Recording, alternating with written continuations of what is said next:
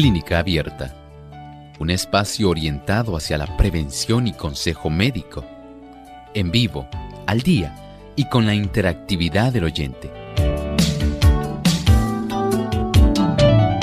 Clínica Abierta, poniendo al doctor a su alcance para un diálogo claro y honesto, porque nos importa su bienestar y salud.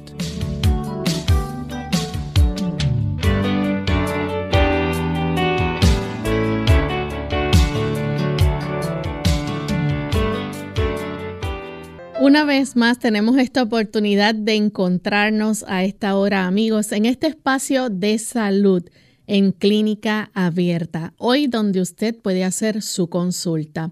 Les invitamos a que participen en nuestro programa en vivo, ya sea escribiendo su consulta a través de las diferentes plataformas en las redes, como en nuestro chat, en la página web también pueden hacer su consulta y a través del Facebook Live. Y aquellos que nos escuchan a través de diferentes emisoras que se enlazan para llevarnos o llevarles a ustedes el programa, queremos que también se puedan comunicar. Así que nuevamente repasamos las líneas telefónicas para los que no las conocen. En Puerto Rico localmente es el 787 303 0101. Si usted se encuentra en los Estados Unidos, el 1866-920-9765.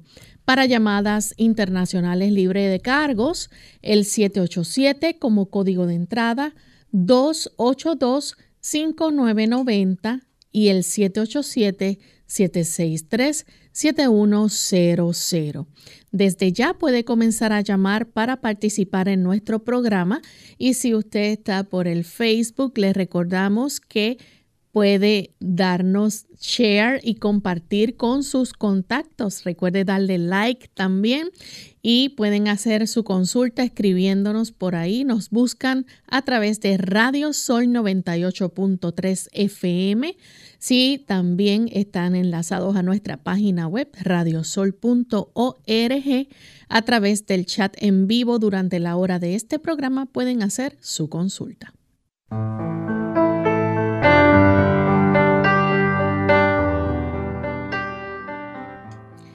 Agradecidos por esta nueva oportunidad que Dios nos regala de poder compartir con ustedes amigos en este espacio de salud, el que ustedes han hecho su favorito. Y Queremos brindarles esa oportunidad para que hoy en nuestro programa puedan participar haciendo sus llamadas, sus consultas. Siéntase libre de preguntar, no importa de qué tema. Hoy el doctor puede contestar su pregunta. Así que desde este momento nuestro cuadro está totalmente disponible para que comiencen a comunicarse a nuestro programa o escribirnos y hacernos llegar sus consultas. Me acompaña como todos los días el doctor Elmo Rodríguez. ¿Cómo está, doctor? Muy bien. ¿Y Lorraine, cómo se encuentra? Muy bien también. Nos alegramos sobremanera en tener una audiencia tan selecta de amigos en este tipo de programa. Y nos complace mucho que ustedes nos acompañen.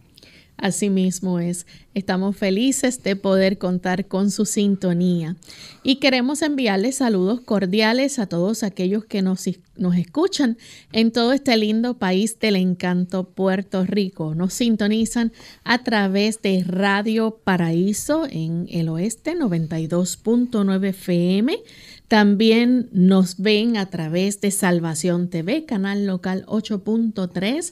Nos siguen también a través de Lumbrera TV por Facebook Live, por el Facebook Live de nuestra emisora Radio Sol 98.3 FM.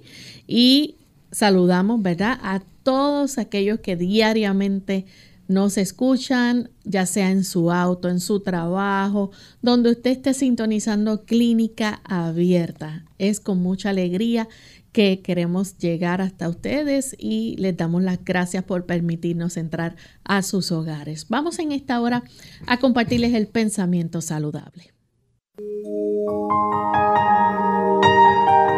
Además de cuidar tu salud física, cuidamos tu salud mental.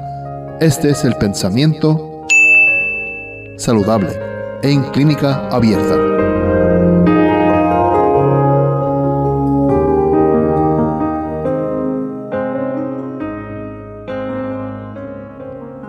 El cuidado del Señor se extiende a todas sus criaturas. Él ama a todos y no hace acepción de personas, si bien mira con la más tierna compasión a los que llevan las cargas más pesadas.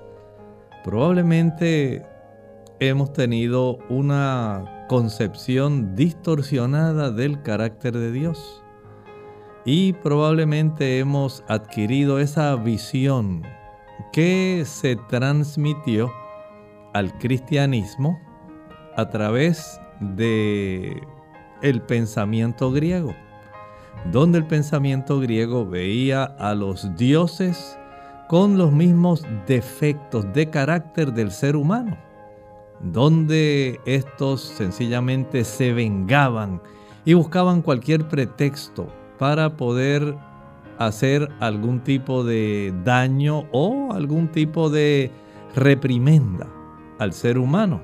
Esa era la concepción griega y romana. Lamentablemente esa concepción griega y romana la adoptaron muchos patricios de la iglesia en los primeros dos y tres siglos y por ende muchos de estos patricios a quienes les gustaba la filosofía griega, adoptaron conceptos erróneos, bíblicamente hablando, que provenían directamente de la filosofía griega, por ejemplo, el aspecto de que el alma es inmortal y de que está atrapada dentro de una jaula que sería nuestro cuerpo. Según entró este tipo de concepto y el carácter distorsionado de Dios. Ese carácter distorsionado se ha diseminado a lo largo del tiempo y ha afectado el concepto de Dios que la Biblia nos enseña. Donde usted piensa que Dios es un Dios vengativo, que está atento al más mínimo desliz que podamos hacer para que sasas ahí le caiga un rayo y sea latigado para que aprenda. En realidad, la escritura no nos enseña eso. La escritura nos muestra a un Dios compasivo que desde el inicio, desde el Génesis, fue buscando al hombre, a pesar de que el hombre se estaba ocultando de él. Dios lo buscó para restaurarlo, para redimirlo, y para traerlo de vuelta a la comunión consigo. Y de un plan, el plan de la salvación. Y por eso Él nos ama tiernamente, porque Él como un Padre nos ve a cada uno de nosotros y desea consolarnos, ayudarnos, a pesar de que hacemos cosas que traen serias consecuencias a nuestra propia vida. Así como los padres tienen en ocasiones que ver cómo sus hijos realizan diversos tipos de conductas que son contrarias al deseo del padre, pero el hijo tiene la opción de desarrollarlas. Pero el padre siempre está atento a poder beneficiar al hijo y de apoyarlo en el momento difícil de dolor. Eso hace el Señor con nosotros.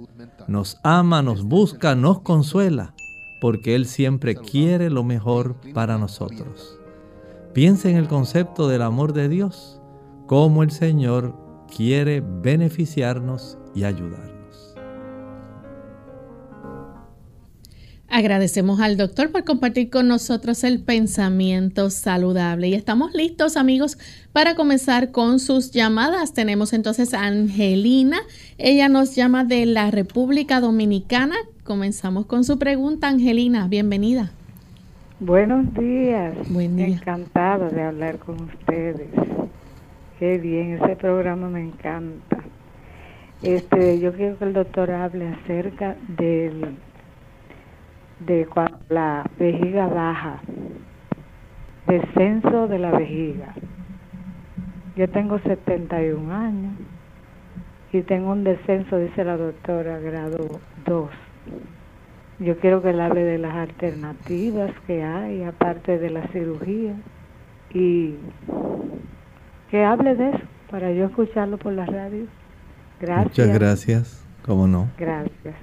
Mire, según la persona va envejeciendo y mientras más numerosos fueron los partos, los embarazos de la persona, mientras más abultado fue el producto que se estuvo ahí gestando durante los meses de gestación, esto tiende a estirar los ligamentos que le sirven como ligamentos de suspensión tanto a la vejiga como al útero. De tal manera que según la dama envejece y estos ligamentos continúan ese proceso de tornarse más laxos, más estirados, ya la vejiga y el útero no se pueden conservar en la posición anatómica original en que estaban, especialmente si la dama es de esas personas que durante su juventud no era una persona que hacía mucha actividad física, mucho ejercicio.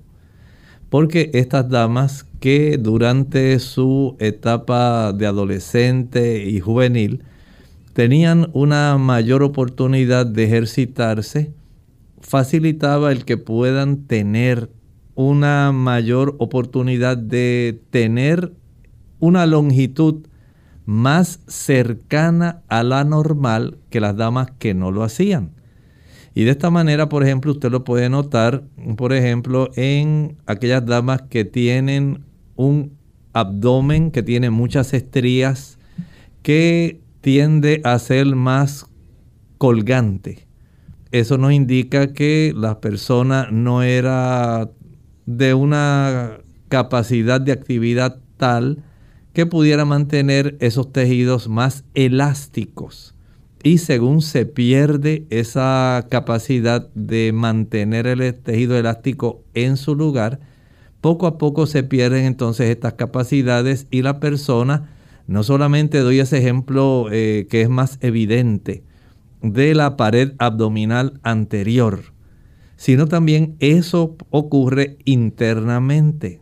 Mientras mayor fue el peso del producto que se gestaba, mientras más grande fue esa gestación, si fueron múltiples embarazos, todo eso va a contribuir.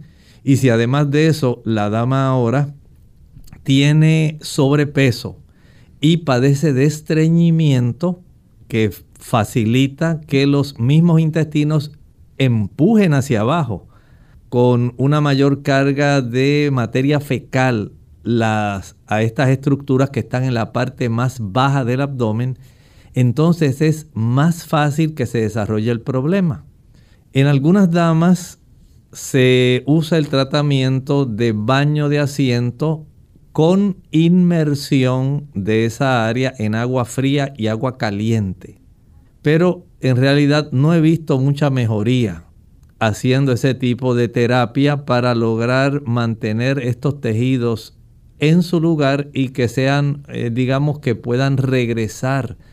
En realidad he visto que es necesario someterse a la cirugía para poder tener el beneficio de reparar ese descenso vesical. Tenemos entonces a Brenda de Gurabo. Adelante, Brenda, con la consulta. Sí, muy buenos días, Dios le bendiga.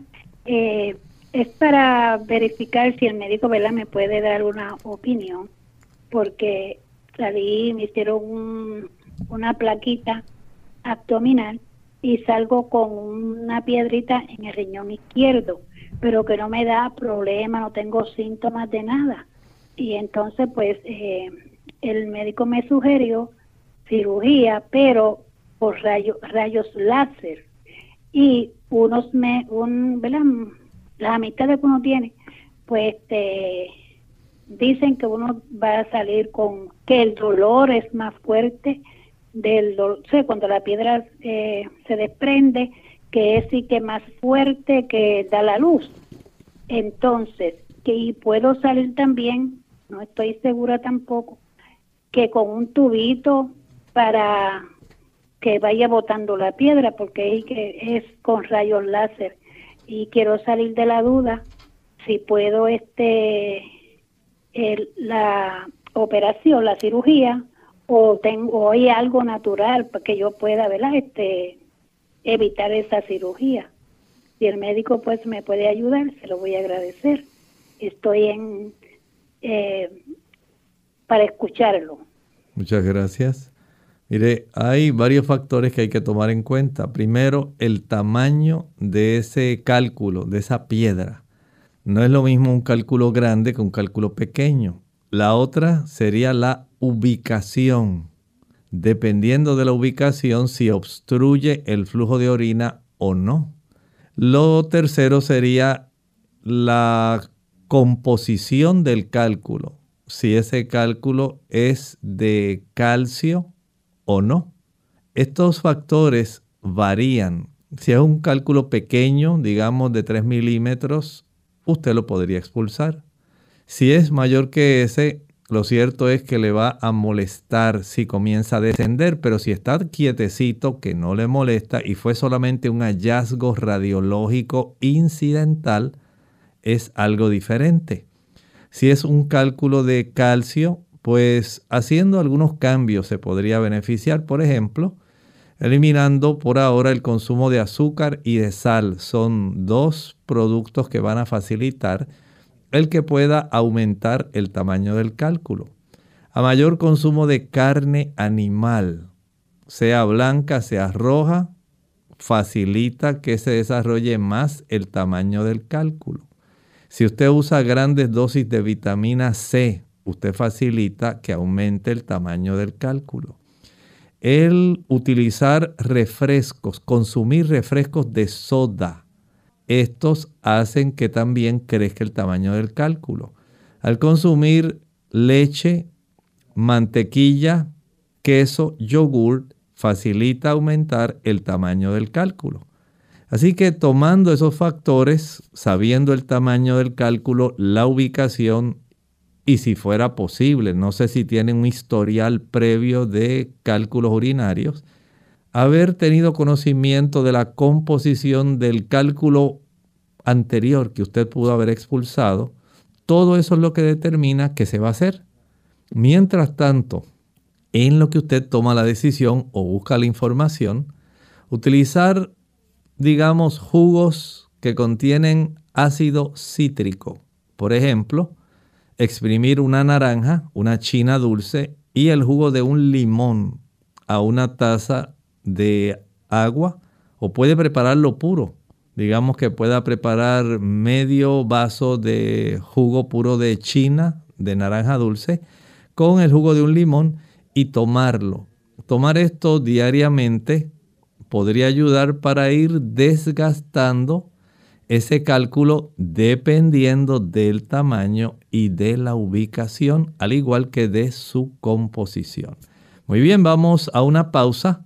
Cuando regresemos, continuaremos entonces contestando preguntas de cada uno de ustedes, queridos amigos de Clínica Abierta.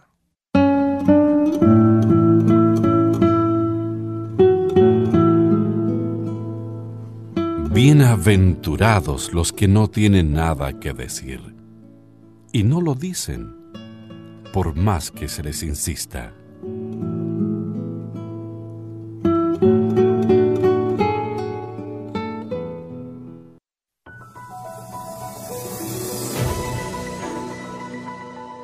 Si usted no tiene contraindicaciones médicas en cuanto al horario de alimentación, se recomienda que el intervalo entre comidas sea de aproximadamente 6 horas. Esto ayudará a mejorar la memoria y el intelecto, además fortalecerá los huesos y preserva la función renal, aumenta la energía y disminuye el estrés, ayuda a controlar el peso y disminuye el desarrollo del cáncer, las enfermedades del corazón y la diabetes. Si se ingieren las comidas demasiado juntas, se disminuye el apetito, retarda la digestión que incrementa la producción de toxinas en la sangre, aumenta las caries e interfiere con el sueño profundo y restaurador de la salud.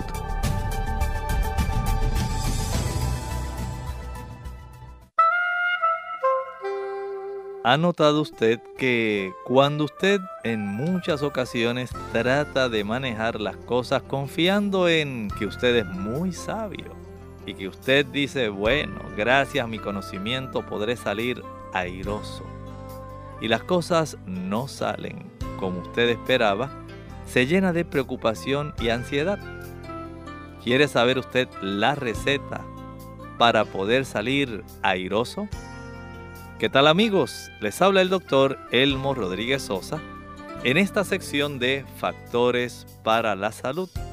Debemos aprender a entender cuál es nuestra responsabilidad y también saber cuál es la responsabilidad de Dios.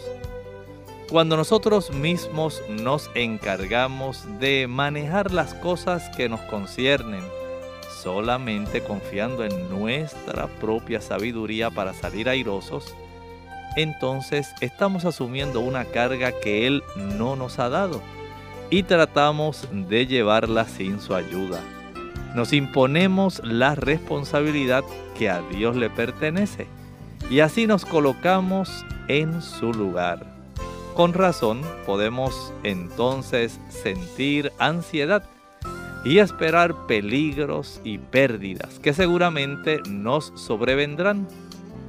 Cuando creamos realmente que Dios nos ama y que Él desea ayudarnos, dejaremos entonces de acongojarnos por el futuro. Confiaremos en Dios así como un niño confía en un padre amante. Entonces desaparecerán todos nuestros tormentos y dificultades porque nuestra voluntad quedará absorbida por la voluntad de Dios. Cuando usted piense que es lo suficientemente inteligente y las cosas no salgan como usted pensaba, recuerde, su Padre amante está a su lado. No se acongoje tanto por el futuro. Confíe en Dios Mire qué hermosas promesas el Señor ha puesto a nuestro alcance. Él quiere darnos paz mental. Él desea que se descarte de nosotros la preocupación y la ansiedad.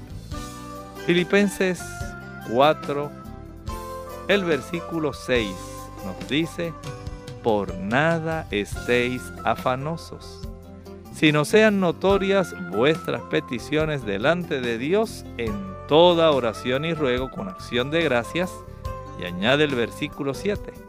Y la paz de Dios que sobrepasa todo entendimiento, guardará vuestros corazones y vuestros pensamientos en Cristo Jesús. Esta cápsula de salud llegó a ustedes por cortesía del Ministerio de Salud de la Iglesia Adventista del Séptimo Día.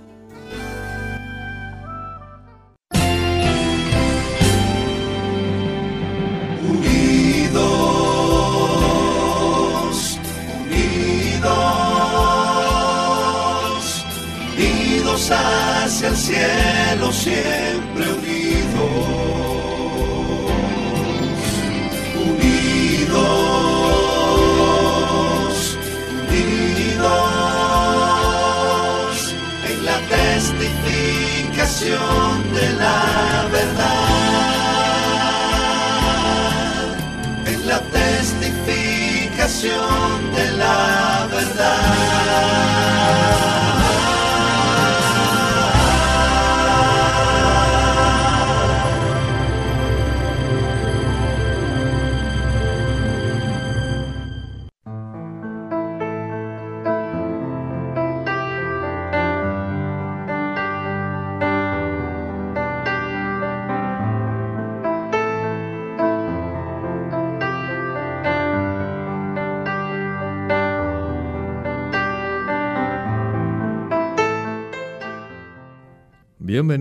a Clínica Abierta. Nuevamente nos complace continuar en esta sección donde hoy contestamos su pregunta. Recuerde que usted está escuchando WZOL 98.3 FM, programa que se origina aquí en San Juan, Puerto Rico, cortesía de la Iglesia Adventista del Séptimo Día. Y en esta ocasión vamos a escuchar nuestra próxima llamada. Adelante. Muy bien, entonces continuaremos con el aspecto del el chat. Aquí tenemos desde Guatemala, nos escribe una persona que tiene 70 años y le detectaron glaucoma. Le operaron los dos ojos, pero ve borroso. No padece de diabetes ni de hipertensión arterial.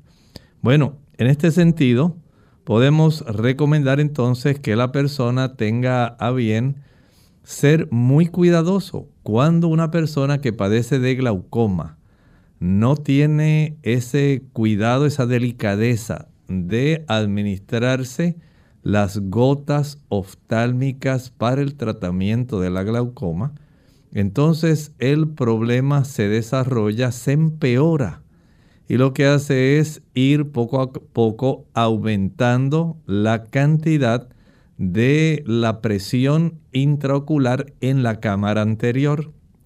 Esto tiene una repercusión hacia la porción posterior del ojo donde está el nervio óptico.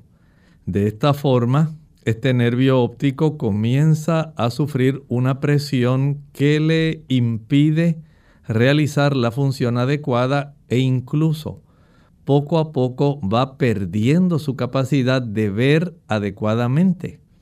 Por lo tanto, si usted tiene este problema de glaucoma, no piense que usted lo puede remediar con algo natural. Va a necesitar tener presente el administrarse siempre sus gotas oftálmicas de tal manera que usted no permita que haya un empeoramiento de su condición.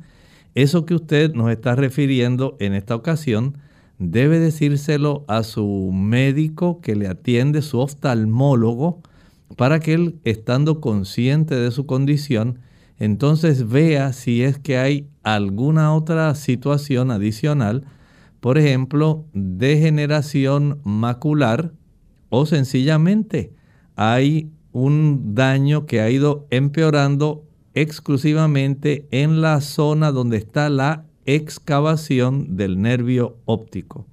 Muy bien, continuamos entonces con Rosa desde la República Dominicana. Adelante Rosa, le escuchamos. Buenos días Rosa, bienvenida. Adelante Rosa. Bueno, parece que hay algún problema técnico, pero tenemos en San Juan a Margarita. Margarita desea hacer una consulta y vamos a darle la oportunidad entonces a Margarita que nos pueda brindar entonces ese tipo de inquietud que tiene en esta hora. Adelante Margarita, bienvenida, buenos días. Buenos días doctor, muchas gracias.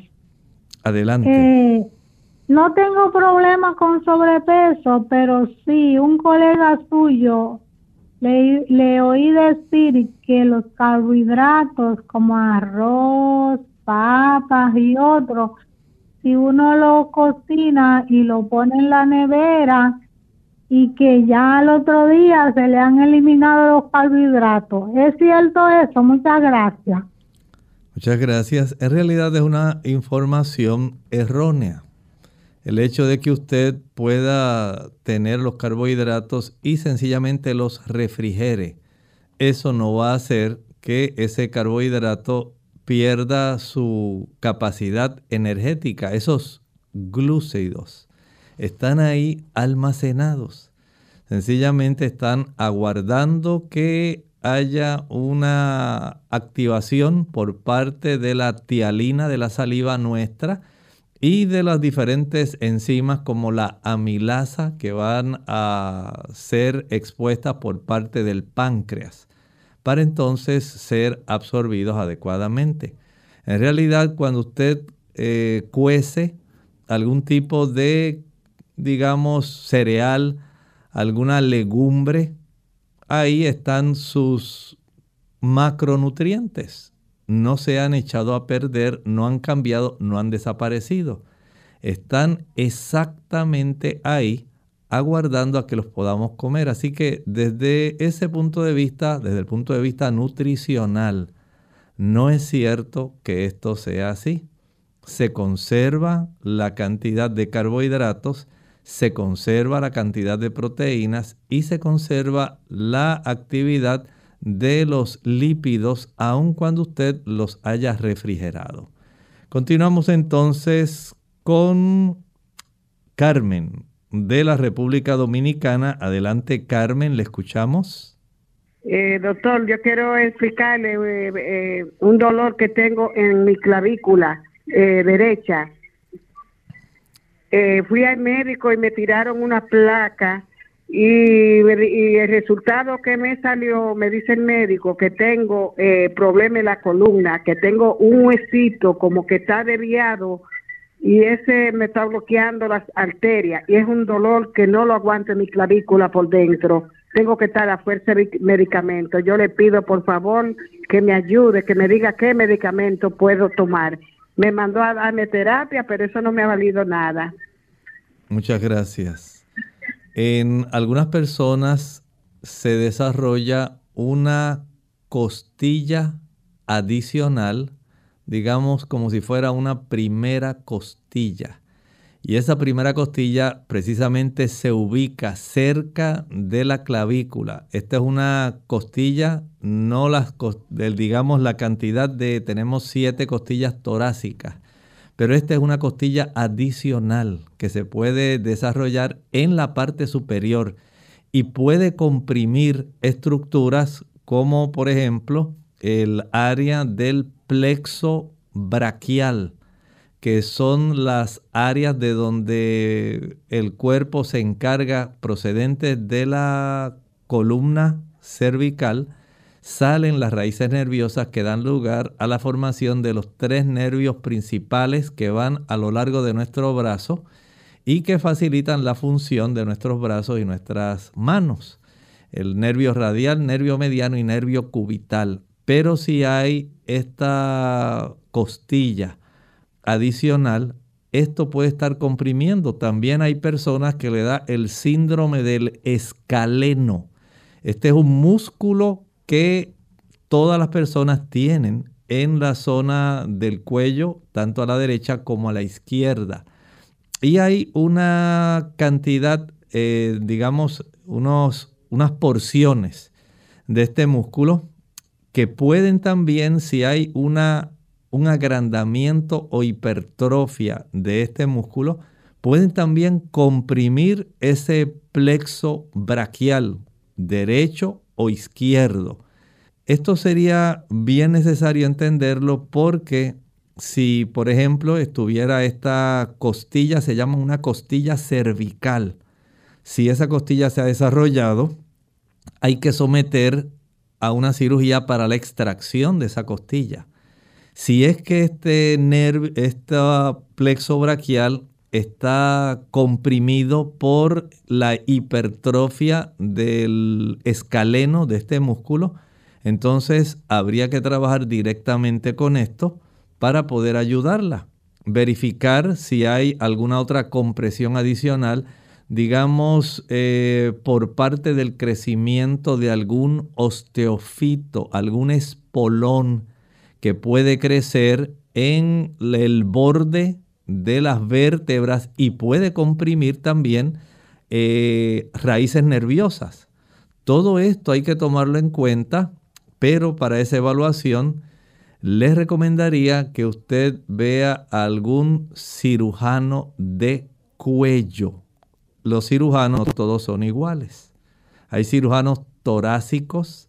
La mayor parte lo que hacen es trabajar en el aspecto abdominal, pero no todos son cirujanos de cuello, así como no todos son cirujanos de la mano. Entonces, trate de buscar este tipo de evaluación por parte de un cirujano cervical, de tal manera que él le pueda dar una apreciación mucho más, eh, digamos, actualizada y mucho más real por si hubiera que hacer algún estudio adicional de tal manera que se le pueda ayudar más. Vamos a nuestra segunda pausa. Cuando regresemos, Continuaremos entonces en este segmento final de nuestro programa donde hoy usted puede hacer su pregunta. Soy paciente ante la estupidez, pero no ante quienes se enorgullecen de ella.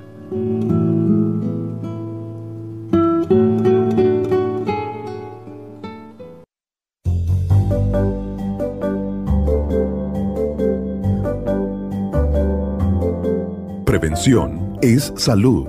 Infórmate y aprende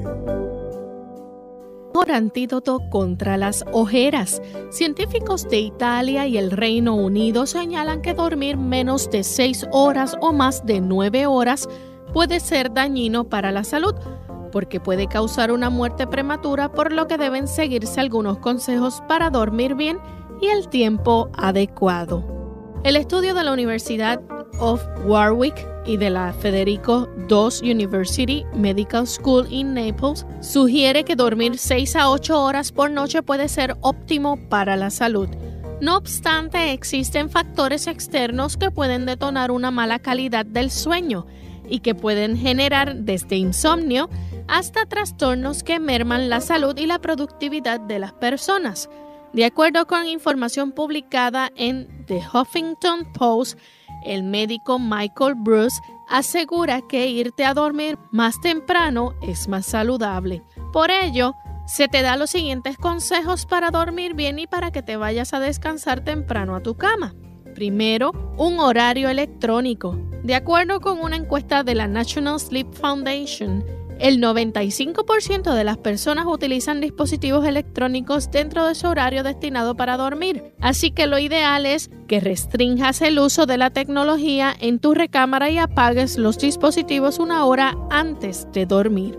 Segundo, crea una rutina.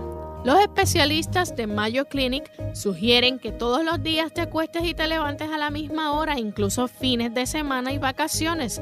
De esta manera, reforzarás el ciclo sueño-vigilia y fomentarás un mejor sueño durante la noche. Tercero, haz ejercicio en el día. Un estudio de la National Sleep Foundation señala que las personas que hacen alguna actividad por la mañana mejoran su calidad del sueño y pueden modificar con mayor rapidez su horario para descansar. Trata de hacerlo cuatro horas antes de irte a la cama. Cuarto, limita las siestas. Dormir por la tarde durante mucho tiempo afecta el horario para descansar por la noche, sobre todo si padeces de insomnio. Trata que esta práctica no dure más de 10 a 30 minutos, señalan los especialistas de Mayo Clinic. 5. Olvídate del trabajo. Un estudio realizado por la Harvard Business School detalla que el 90% de los gerentes suman más de 50 horas de trabajo por semana y el 62% de estos checan su teléfono antes de irse a dormir. Esto afecta los horarios de descansar y daña la productividad. Sexto, cuéntale a Dios tus preocupaciones antes de irte a dormir a la hora que estableciste Ponte de rodillas y cuéntale a Dios todos tus pendientes para sacarlos de tu mente y evitar que tu mente divague antes de dormir. Séptimo, toma un baño caliente. Un estudio del New York Hospital Corner Medical Center sugiere sumergirse en una tina con agua tibia 20 o 30 minutos antes de dormir para elevar la temperatura y favorecer un sueño profundo. También puedes designar un horario para cenar, ponerte la pijama, lavarte los dientes y la cara para propiciar el sueño y tu cuerpo identifique estas rutinas siempre. La tecnología a nuestro beneficio. Hola, les habla Gaby Zabalúa Godard en la edición de hoy de Segunda Juventud en la Radio, auspiciada por AARP. La tecnología ha transformado radicalmente nuestras vidas, desde el teléfono celular y computadora hasta los nuevos dispositivos para escuchar música, tomar fotografías y recibir correos electrónicos. Quizás para ti ya no sea tan indispensable poseer lo más reciente en el mercado. No obstante, podría sorprenderte si supieras que los avances tecnológicos también sirven para tu beneficio. Por el momento están a la venta nuevas tecnologías que están transformando el modo de recibir y percibir el futuro, ofreciendo alternativas para adultos mayores gocen de una vida más independiente y segura. Tomemos como ejemplo la llamada llave de la salud, que salió a la venta recientemente, donde a través de un pequeño chip se puede guardar información importante sobre historial médico, prescripciones y lista de contactos accesibles en el caso de una emergencia. De igual forma, existen sistemas muy parecidos a las alarmas de seguridad que detectan comportamientos inusuales en el hogar de un adulto mayor. Por ejemplo, si la regadera corre por más tiempo del acostumbrado o el refrigerador no ha sido abierto durante el día, el sistema llama a la persona para asegurarse de que esté bien o manda una señal de alerta a un centro de emergencia. El patrocinio de AARP hace posible nuestro programa. Para más información visite aarpsegundajuventud.org. Clínica Abierta.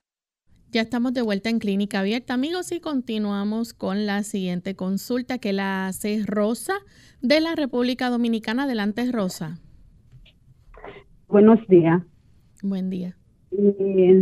doctor, yo tengo, eh, me ha aparecido un dolor en la, en la, en la rodilla, pero no en la parte del, del lado derecho no en la, de, un solo lado, es del, del, lado derecho de la rodilla.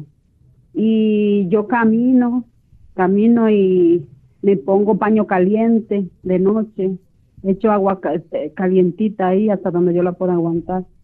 Y camino, pero no me puedo, cuando me abajo, no, no, no, no puedo bajar, a bajarme bien con las rodillas porque no se me quita ni con el agua caliente, ni, caminando, no, no sé. Lo escucho por la por el teléfono, porque la radio no, no, no se escucha bien, por favor. Gracias. Muchas gracias a usted por hacer la consulta. Bueno, eh, pienso que lo más correcto en este momento, primero, es una radiografía antero-posterior y lateral hay que detectar si hay artritis reumatoidea o lo más probable que sea una osteoartritis.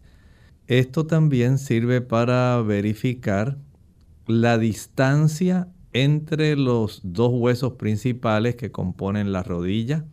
Ayuda también para detectar sí está desarrollando condromalacia, otra condición que se verifica detrás del hueso de la patela. Hay que verificar mediante, digamos, el examen físico si hay algún problema, digamos, de inflamación en esa área de las rodillas, si está más caliente, si hay dificultad cuando usted eh, extiende y flexiona su rodilla, si hay algún abultamiento en la parte de atrás de la zona poplítea, lo que la gente le dice el hueco de la rodilla, en la parte de atrás de la pierna. Y se verifica también si hay crujidos cuando usted flexiona la rodilla, cuánto dolor se despierta y cuánta dificultad tiene para moverla. Todo eso el médico lo va a observar. Por supuesto, la va a interrogar hace esas maniobras que le digo y si es necesario la radiografía. De esta manera puede tener una apreciación real de si usted está desarrollando una enfermedad articular degenerativa, que es muy probable. Se pudiera también constatar mediante estudios de imágenes, imágenes adicionales. Si, por ejemplo, fuera necesario eh, observar que haya algún tipo de desgarro en alguno de los meniscos, si hubiera deterioro del cartílago articular, todo eso sería necesario, pero hay que tener algunas imágenes, hacer preguntas y una revisión física para poder ayudarle. Tenemos entonces en esta hora Blanca, ella nos llama de San Sebastián, Puerto Rico. Adelante Blanca con la pregunta. Buenos días, eh, doctor. ¿Qué, ¿Qué alimentos usted recomienda para una persona que padece Parkinson? Gracias. Muchas gracias. Bueno, hasta ahora he sabido de un solo producto que le puede proveer a usted más cercanamente cierta cantidad de dopamina. Y ese producto se llaman las habas. Comer crema de habas le puede ayudar, pero, advertencia, no sustituye la levodopa, no la sustituye. Sí he notado que mejora cuando se usa en forma combinada, pero vuelvo y repito, no sustituye la levodopa. Recuerde que estamos hablando de una condición, el Parkinson, que es degenerativo y donde no tenemos una cantidad de células nerviosas, especialmente en la zona de la sustancia negra, para poder ellas reaccionar y en algunos casos ellas también colaborar con la producción de dopamina, de tal manera que se pueda tener un mejor, eh, digamos, dominio del aspecto de la motricidad, del movimiento fino y también grueso de diversas partes de nuestro cuerpo. Tenemos entonces a Juana, ella llama de la República Dominicana. Escuchamos la pregunta, Juana. Sí, buenos días, doctor, bendiciones. Eh, doctor, yo tengo un hijo que a él le diagnosticaron VIH hace 11 años, pero él no se ha medicado y tiene una hernia que está grandísima, una hernia en los testículos y las manos se le han puesto ya como peladas, así como una cosa rara. Entonces él no quiere medicarse. Entonces, ¿qué usted cree que se puede hacer? ¿O ya está muy jodido? Muchas gracias. Mire, las hernias inguinales deslizantes que llegan hasta la zona testicular tienen el riesgo de que se pueden atrapar y esto se va a constituir en una emergencia. Si ya ha sido diagnosticado con esto, es necesario que él sea sometido a esa cirugía para evitar más complicaciones, porque en algún momento puede quedar por un, eh, digamos, por alguna situación que cause más inflamación, puede quedar atrapada esa zona que generalmente es intestino delgado, que se desliza por el canal inguinal y llega hasta la zona del escroto. Esto puede resultar después en algo bastante indeseable, una situación que se podía haber prevenido. Por otro lado, el no estar tomando eh, los antivirales que están disponibles para la condición que él tiene, pues no va a facilitar que él pueda tener una vida que pueda ser de una mejor calidad porque va a ir deteriorándose progresivamente mientras mayor es la replicación del virus. Desde ese punto de vista, entiendo que debe recibir ayuda de ambos. De esta forma, pues, entiendo que sería aconsejable que él pueda ver a su médico y comience algún proceso donde él planifique el tratamiento adecuado para él. Tenemos a través del chat a Nancy. Ella tiene un hijo de dos años, pero está bajo de talla y de peso. Los pediatras le indican que le dé lácteos, huevos, carne roja y de pollo como dieta para que pueda mejorar en talla y peso. ¿Cómo puede ayudarlo en su problema, pero de manera natural con lo que Dios creó? Pregunta. Bueno, hay un factor que debe ser considerado. Número uno, si queremos darle a él una dieta que sea natural, adecuada, pero esta dieta debe ser balanceada. Es decir, no podemos pensar que porque las papas son buenas le vamos a dar solamente papas todos los días. Los niños están en etapas de crecimiento. Y, por ejemplo, los aminoácidos que le podemos dar, por ejemplo, en un día en las legumbres. Pensemos en los gandules, Pensemos en los frijoles blancos, frijoles negros, garbanzos, habas y demás tipos de legumbres que hay. No podemos eh, permitir que solamente él tenga una sola variedad. Debemos estar conscientes de que debemos ir poco a poco brindando variedad.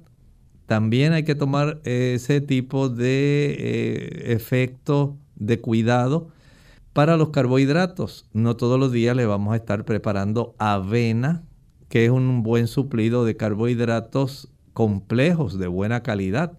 Otro día le podemos preparar farina integral, otro harina de maíz integral, arroz integral, cebada integral. Esta variedad poco a poco puede ser de mucha ayuda para que el niño tenga a su disposición diferentes tipos de aminoácidos.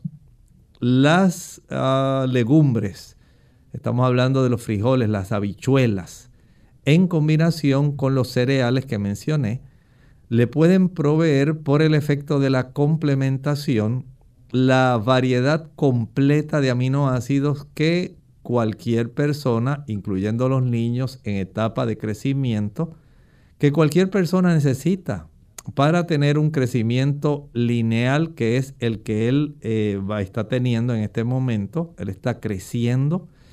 El, el efecto de la talla y el peso, hay que tomar en consideración también la genética cómo son el tamaño y la corpulencia de sus abuelos maternos y paternos y también ustedes como padres.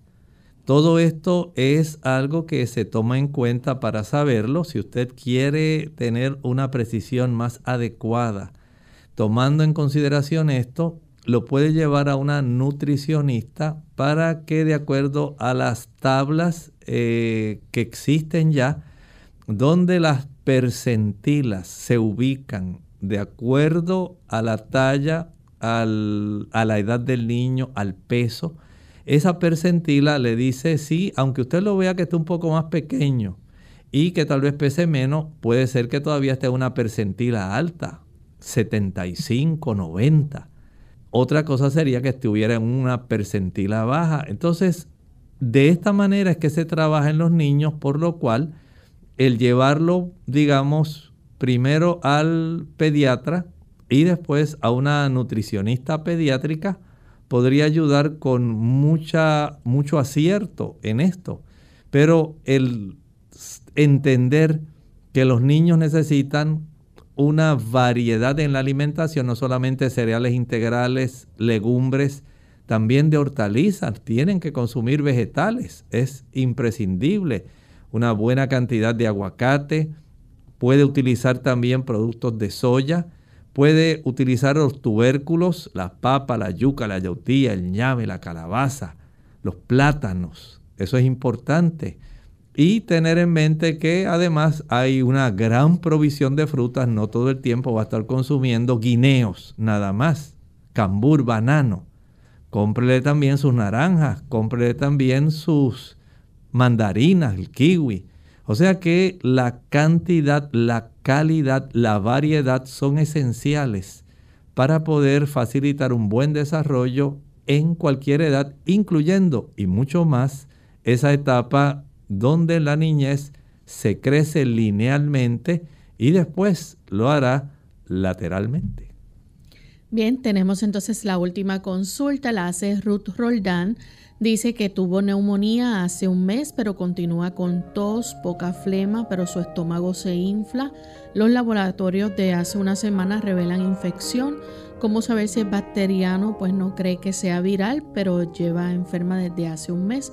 ¿Y qué medicina natural puede usar?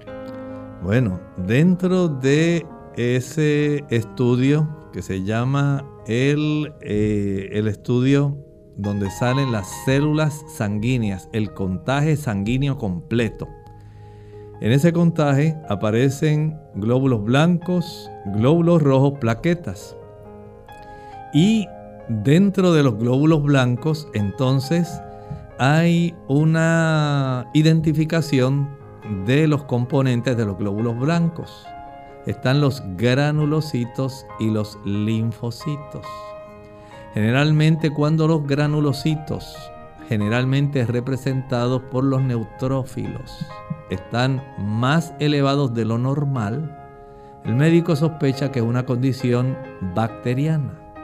¿Cuándo son los linfocitos? Que generalmente del contagio total de células blancas son los que componen básicamente como, digamos, una tercera parte, un 40%, un 33%. Están mucho más elevados que los neutrófilos. Generalmente se sospecha que tiene que ver con un aspecto viral. Pero en su caso, como usted ya lleva más tiempo siendo tratada, habría que verificar no solamente el aspecto viral o bacteriano, hay que tomar en cuenta la clínica, el tiempo que estuvo tomando el fármaco, cuál fue el fármaco y trabajar también con la microbiota. Hay que hacer varias cosas, no piense que solamente saber si es bacteriana o viral. Eso es muy importante. Vaya a su médico y no se automedique. Bien, ya hemos llegado al final de nuestras consultas por el día de hoy. Agradecemos a todos aquellos amigos que se comunicaron para hacer sus preguntas. Los que no alcanzó el tiempo, les recordamos que el próximo jueves nuevamente brindaremos esa oportunidad. Vamos entonces a finalizar esta edición del día de hoy con este pensamiento para meditar. En la Sagrada Escritura encontramos que en el libro Apocalipsis nos indica que en realidad el mal tendrá un final. El mal no será eterno.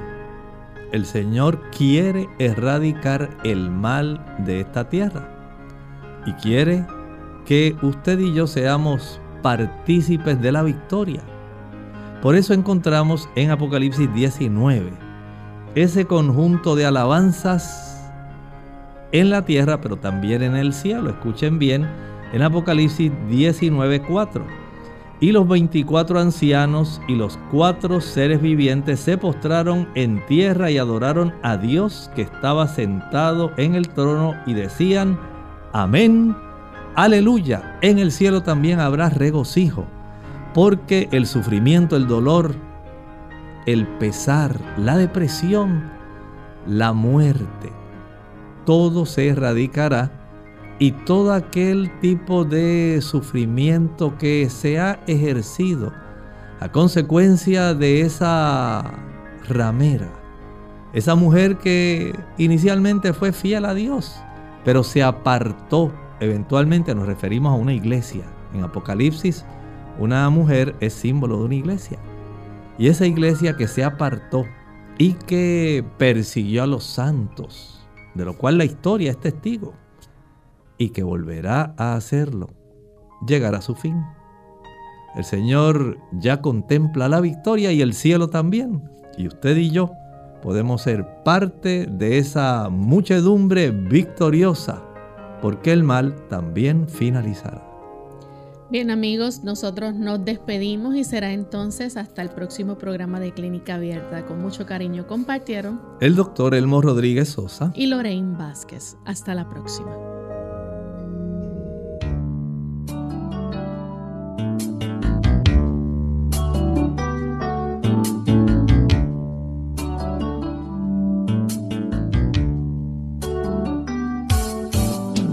Clínica Abierta. No es nuestra intención sustituir el diagnóstico médico. Antes de poner en práctica cualquier consejo brindado en este programa, usted debe consultar con su médico. Hasta la próxima.